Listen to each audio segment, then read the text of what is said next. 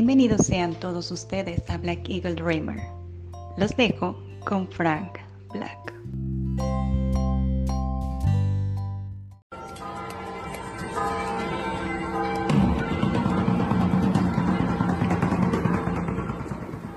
El grupo de danza Los Broncos.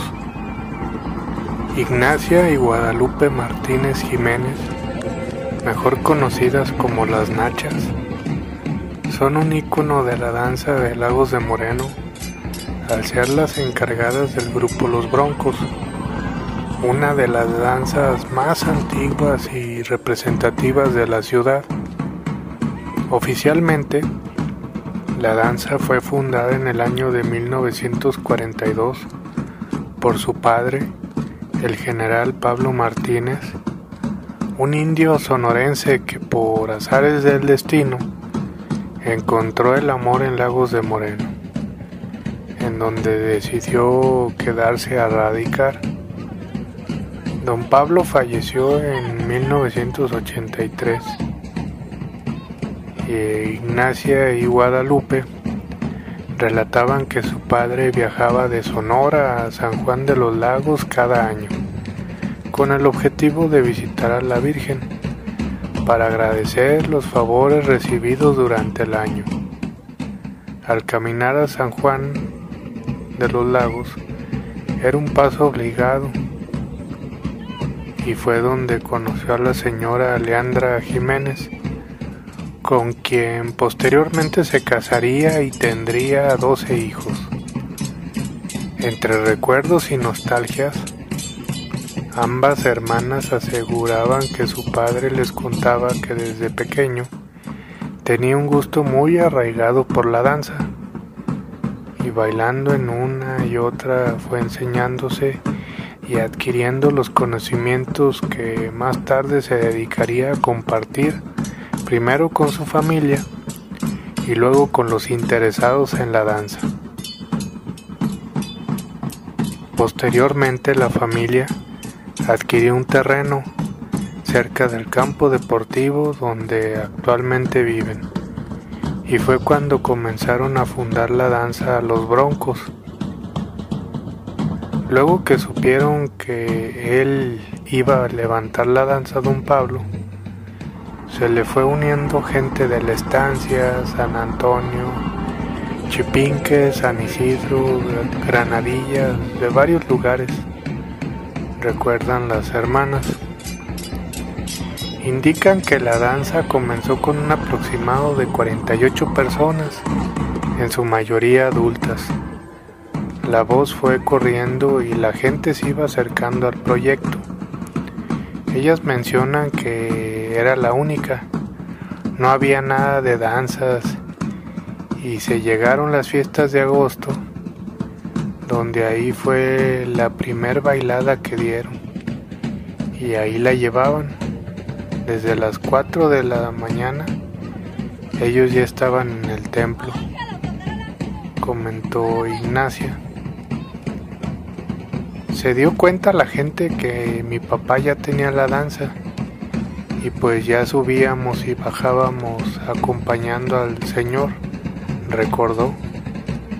Aseguró que desde entonces siempre han acompañado a nuestro Padre Jesús en la subida y la bajada. Así, toda la familia se fue involucrando y enseñando a danzar. En el año de 1983, cuando don Pablo Martínez fallece, Ignacia y Guadalupe toman las riendas de la danza. Desde entonces, ellas se han dedicado a enseñar y dejar rastro de todo lo que aprendieron de su padre, teniendo a la fecha grupos de danza que han surgido de la original.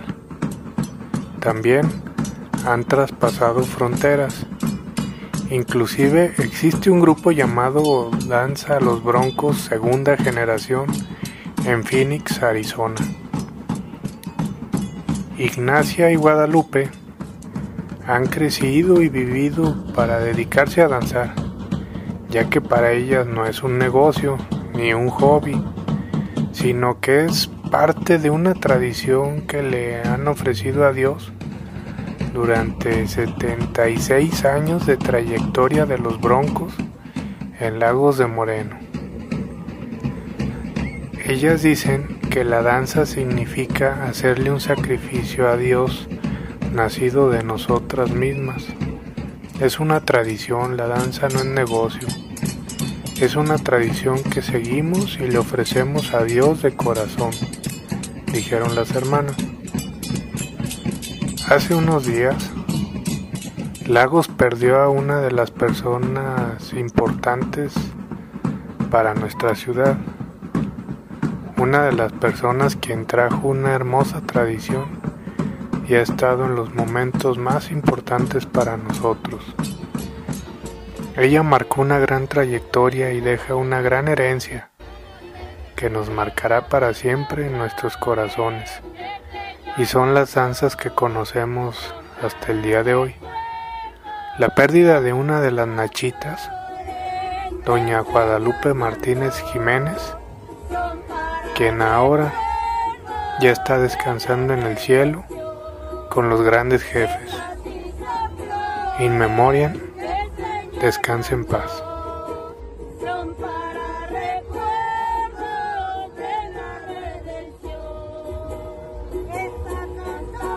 Soy Fer Cedillo Ortiz y nos escuchamos en mi próxima entrega.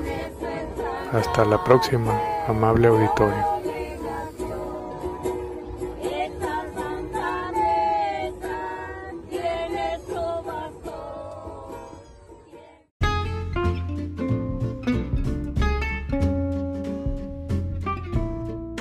Buenos días, buenas tardes y buenas noches. Eh, antes que nada, ahorita lo primero que escucharon fue la sección relacionado con gente de aquí de Lagos de Moreno en la sección de entorno de Fer. Y y pues bueno, el no sé si por ahí escucharon que Checo Pérez en el automovilismo había ganado. Eh, pues de pronto de, estar en la cima, eh, cae al grado de que puede acabarse. Que de pronto en esta última carrera eh, se detuvo su auto y pues como de un día para otro termina siendo como el héroe y ahora es el villano. Entonces bueno, pues en un deporte que no es deporte, eh, podría ser de las últimas oportunidades para Checo Pérez. Y bueno, por ahí, por ahí para variar en el fútbol femenil mexicano, la final es regia. Eh, no quiero meterme mucho ya con el fútbol mexicano, al menos el masculino porque la verdad es que llevo muchos años sin creer en, en la Liga MX. Así que que gane el que tenga que ganar, me da igual. Y, y pues así las cosas, ¿no? Es que vamos a recordar más bien en este 2020. Pues toda esta situación de la pandemia. Eh, si nos vendrá bien la vacuna, si no. Ahora andan diciendo que si la que si cuando llegue la vacuna, si tú eres una de las personas que se niegan a ponerse la vacuna, te, puede, te pueden llegar a multar con una cantidad tremendamente exagerada, o sea, imposible de, de pagar. Y bueno, pues que incluso podrías ir a la cárcel. O sea, a ese grado supuestamente ahora les preocupa la salud de todos en el mundo. O sea, como de pronto de un día para otro, de una situación a otra, cambia todo tan drástico al grado de que ahora resulta que los gobiernos en el mundo son responsables cuando todo este año se manejó de manera deplorable eh, toda esta situación. O sea que la verdad es que a veces no queda más que pues reírte porque no hay muchas otras opciones ante todo esto que, que hemos vivido en estos últimos años, pero en específico en este 2020, con la pandemia, con el virus, en el que ahora supuestamente eh, se quiere como que tratar de que la gente entienda que no fueron los chinos los que lo originaron, que esto más bien fue causa de, de países de Sudamérica relacionados con la carne, o sea, ya están diciendo puras tarugadas que la verdad dudo mucho en esas en esas teorías. Pero bueno, todo es posible. Y pues no queda más que estar al pendiente de todo lo que venga. Pero, ¿qué opinan ustedes de que ahora, cuando llegue la vacuna, es de sí o sí? Y si no te la pones, como un asesino, como un como una persona que le faltó al, al país, vas a la cárcel y tendrías que pagar un dineral. O que ya no hay libertad de decisión.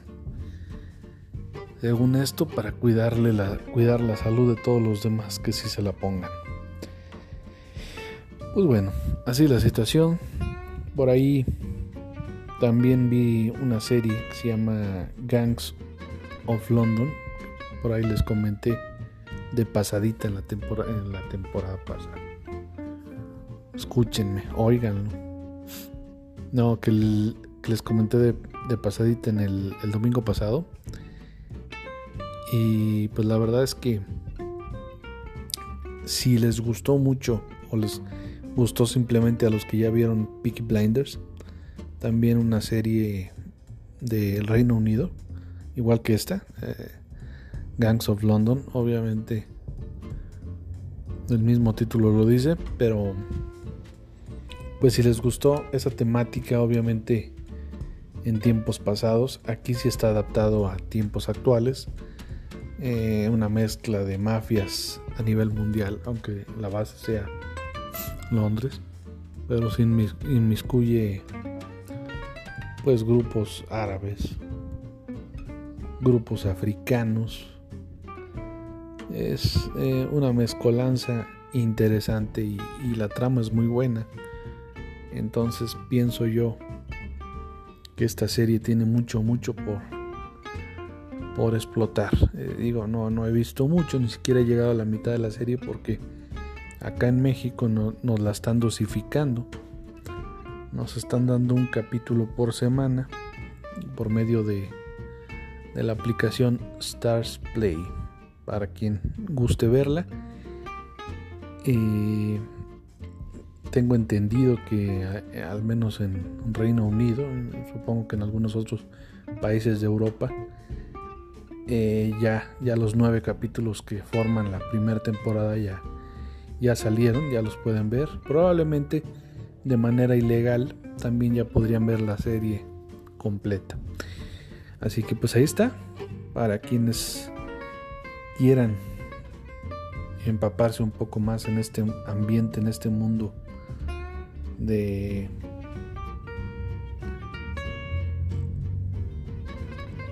de cuestiones ilegales de de poder de muertes de, de droga de de todo lo que ocasiona el, el ser parte de de grupos delictivos, asesinos y que trafican con mercancía ilegal. Pero la verdad es que la trama es muy buena y sí, y sí le, metieron dinero, o sea, se ve que es una producción muy bien hecha, un reparto muy completo de, de actores. Por ahí este actor negrito que ya también lo vimos hace poquito en, en una película de la BBC que luego la compró Netflix y es como la pudimos ver acá. La gente de Latinoamérica.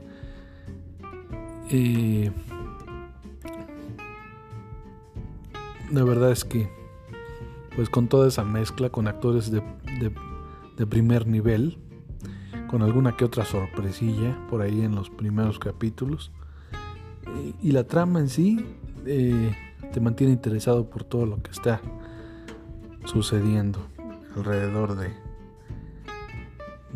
de, todos estos grupos y de todo lo, y, y de la situación principal que detona todo es justamente al inicio de la serie que sucede y esa situación empieza a crear conflicto tras conflicto al grado de que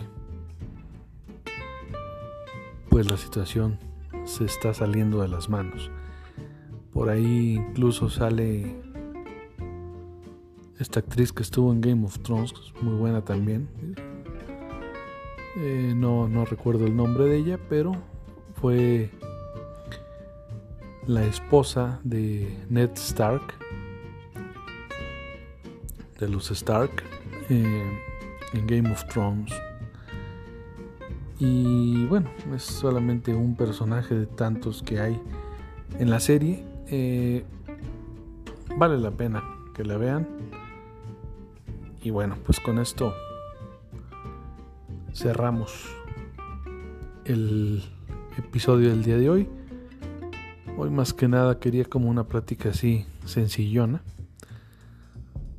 Y bueno, pues con esto nos despedimos. Claro está que a continuación se viene la sección de Betty y es como, como nos vamos a ir cerrando con el episodio. Y bueno, pues espero que tengan un excelente inicio de semana. Yo soy Fran Black y esto fue Black Eagle Dreamer.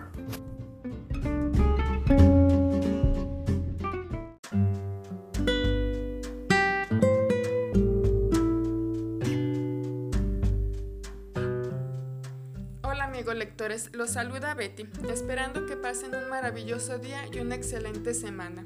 El día de hoy les voy a platicar de mi más reciente lectura, Rojo, Blanco y Sangre Azul, de Casey Mackinson, escrito en 2019. Esta historia es muy peculiar y trata de un chico aún más peculiar. Alex Claremont Díaz es hijo de la primer presidenta mujer de los Estados Unidos de América y no solo eso, también es hijo de un migrante mexicano y por si fuera poco es gay y está enamorado nada más y nada menos que del príncipe Henry de Inglaterra. Todo lo anterior puede jugarle en contra a su madre, pues busca la reelección a la presidencia. Toda esta historia comienza con Alex y Henry odiándose, pues Alex tiene una imagen muy equivocada del príncipe. Todo cambia después de que los obligaran a pasar un fin de semana juntos, y esto los obligó a conocerse un poco más. A partir de ahí comenzó a crecer el amor entre ellos dos. Claro que no la pueden tener fácil, pues hay muchos impedimentos políticos para que estén juntos. Y los de derecha obviamente harán cualquier cosa para ganar las elecciones, sin importar si tienen que arruinarles la vida a Alex y a Henry. Claramente este es un libro dirigido principalmente a jóvenes y se nota cómo puede marcar una brecha generacional pues tiene palabras que son muy recientes y que muchas personas de otras generaciones no conocen. Algunas cosas que no me gustaron fue el hecho de que había partes que se venían venir y eran muy obvias el cómo iba a terminar. Creo que la autora se tomó muchas libertades en cuanto a la vida de Henry, pues pone varias cosas que no creo que sean permitidas a la realeza. Es un libro que tiene excelentes críticas y que les puede gustar a jóvenes de entre 13 y 25 años.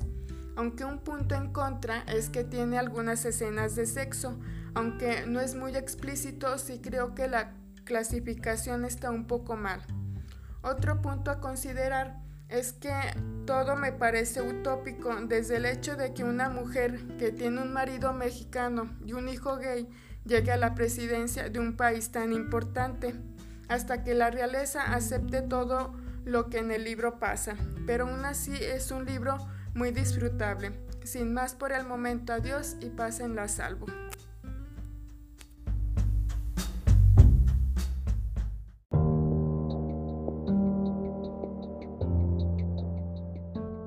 Terminó este podcast del Frank Black. Que tengan una agradable semana. Ahora sigan escuchando su música favorita. Hasta la próxima.